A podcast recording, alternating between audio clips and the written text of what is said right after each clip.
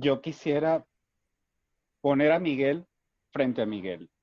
Este Miguel evolucionado que tiene, que ha adquirido todo este conocimiento con el paso de los años, quisiera ponerlo enfrente de ese Miguel que llevaba su cuatrico para todos, para todas partes, que yo sé que todavía lo llevas, pero quisiera ponerlo enfrente de ese muchacho que estaba comenzando, que estaba eh, iniciando. ¿Qué le diría este Miguel a ese chico? No dudes tanto y échale bola. O sea, mira, Miguel, o sea, tienes un camino por delante, recórrelo con felicidad, deja el miedo, déjate de pendejada, este, y sigue adelante, o sea, escucha las señales más rápido. Eh, tienes, un, tienes, tienes un camino eh, maravilloso por recorrer, entonces deja la duda, deja, deja el miedo, este, y trabaja y más nada. Tienes, tienes las condiciones, tienes talento, tienes un don, aprovechalo. ¿Sabes? Tal vez le diría eso, como que ve y déjate de, tanto. Mm, ah, mm, ah, ah. Eso te diría. ¿Qué es lo que más disfruta de lo que haces ahora con, como, con la figura que tienes actualmente en, el, en el, lo que es nuestro mundo de la danza? ¿Qué es lo que más disfruta? Bueno, digamos, tú que has estado, que eres cómplice de, de algunos de esos disfrutes, ¿verdad? Mira, crear es maravilloso, dirigir es maravilloso. Esos grandes espectáculos que hemos tenido, como el de San Juan, como el de Navidad, yo lloro, yo me erizo, yo los veo bailando y es una cosa maravillosa. Este, he tenido la oportunidad de volver al escenario con el Cascanueces, con el Cascanueces de, de, de Valle de la Mar y con el Cascanueces de Nebrada en el Teresa. Entonces, es como, ¿sabes qué disfruto yo enormemente? Por ejemplo, cuando uno está, está el telón cerrado y está afinando la orquesta y empiezas a escuchar el ruido de, de los instrumentos sumado al murmullo de la gente que está llenando la sala, yo lo que hago es agradecer, agradecer, agradecer y agradecer.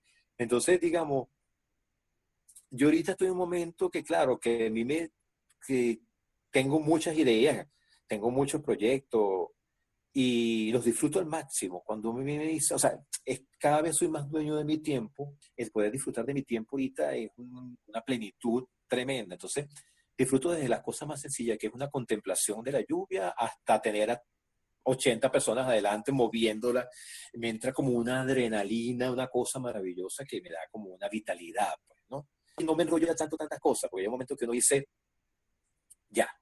O sea, no me, no me detengo en tontería, de verdad porque claro, el ser humano es amante de conflictos, es amante de, las tonterías, y ya yo no, ya yo aprendí que eso lo que hace es quitarte de energía. Cuando vienen situaciones conflictivas o situaciones que le encanta al ser humano tenerla, yo paso por encima de eso y seguimos. O sea, no me voy a detener en esto, no me voy a enervar con esto, qué es lo que estoy haciendo, cuál es mi objetivo, y ahí para allá voy. Dime tu opinión sobre la situación actual de la danza en Venezuela. ¿Qué crees que hace falta?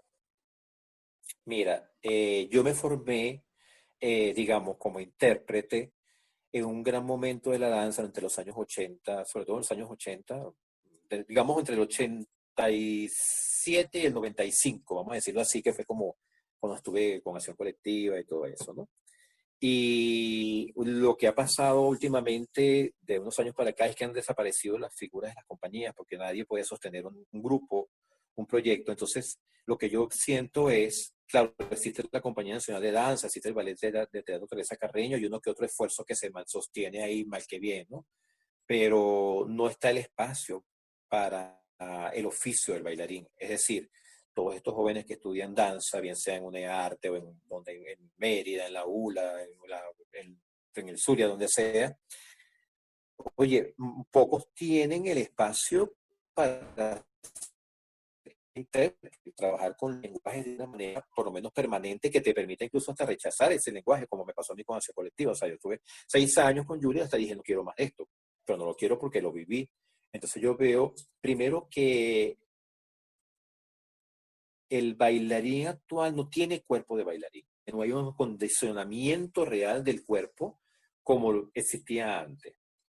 Siento debilidad técnica en el bailarín. Están bailando mucho pero no está la limpieza técnica de movimiento como, como, la tenían, la pueden tener tu generación, de entender además los distintos lenguajes, porque ustedes se formaron, sobre todo los estudiantes de Riudanza, se formaron con distintos lenguajes que dio una organicidad interpretativa que no la tienen muchos bailarines. Este, entonces hace falta más rigor técnico, más formación y el espacio para poder bailar bajo directores que tengan, digamos, un camino más o menos hecho para que entiendan lo que es eso, para que entiendan lo que es el, un lenguaje, una forma de trabajar y que luego te, eso te detone ante tu parte creativa. Pero a veces yo siento que los jóvenes bailan poco y crean mucho, pero lo que crean tampoco es una cosa que a mí particularmente me, me llama la atención porque siento que no están diciendo nada, o sea, como que están diciendo lo que saben, pues no es culpa de ellos, no lo estoy culpabilizando, es una cuestión del momento.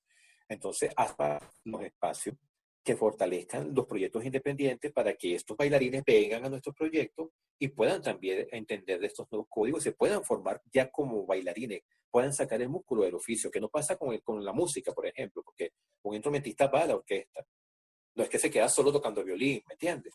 Entonces, musicalmente, en la plataforma es mucho más estable, pero en la danza no es tan estable. Existe la parte institucional, que afortunadamente se le da un hueco muy bueno y ha habido gran, gran apertura, pero hace falta tener un espacio de tranquilidad, porque yo puedo convocar a la gente para un proyecto, pero lo primero que le voy a decir, no sé cuánto le voy a pagar no sé si le voy a pagar cierta plata, yo le distribuyo, ¿sabes? O sea, entonces ya la gente no puede trabajar bajo esas condiciones. O sea, hay gente que sé que va a decir que sí, pero yo tengo que negociar la bolsa, el agua, el transporte, el otro trabajo, el gimnasio, el pilate, eh, todo lo que hace esa gente pues puede ensayar. Entonces, pues ensayo el domingo en la mañana entre 9 y 12. Claro, ya me queda a mí desarrollar yo el trabajo el domingo en la mañana entre 9 y 12 porque es el único día que lo voy a tener todo, por decirte algo, ¿no? Entonces, creo que nos merecemos un espacio más digno en ese sentido. ¿Qué le dirías a las nuevas generaciones de maestros y bailarines de Venezuela?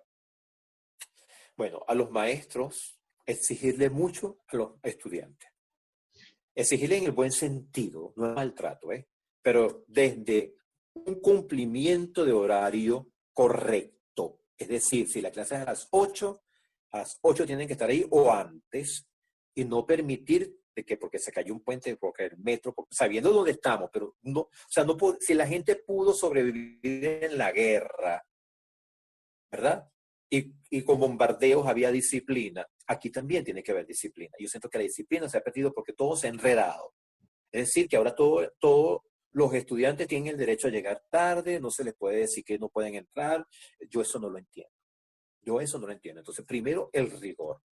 El énfasis en la técnica que maneja ese maestro. Trabajo técnico, no mover a los estudiantes por moverlo.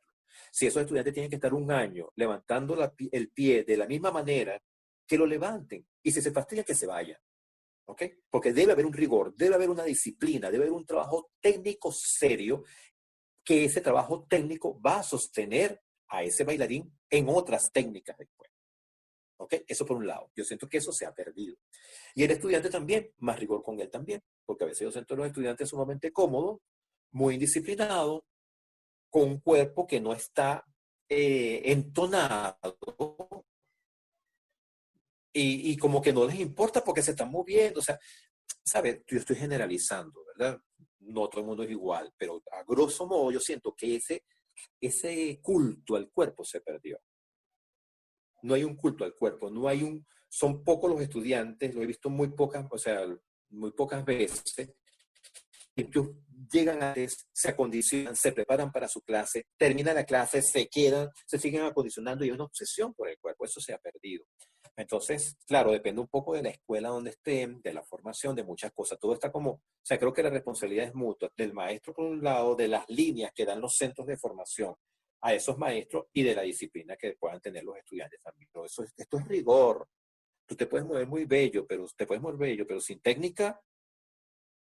Y mira que, mira que te lo está diciendo, que no soy bailarín técnico por excelencia, pero digamos, aprendí a entender mi cuerpo y creo en la técnica, creo en el ballet, ¿sabes? Como técnica que te, te forma, no te tumba, y que a quien hace ballet no lo tumba nadie, que después tú quieres hacer posmo, nueva danza, lo que tú, bueno, hazlo. Pero a veces cuando no te formas con rigor técnico no vas a poder hacer todas las, todo lo otro, lo otro.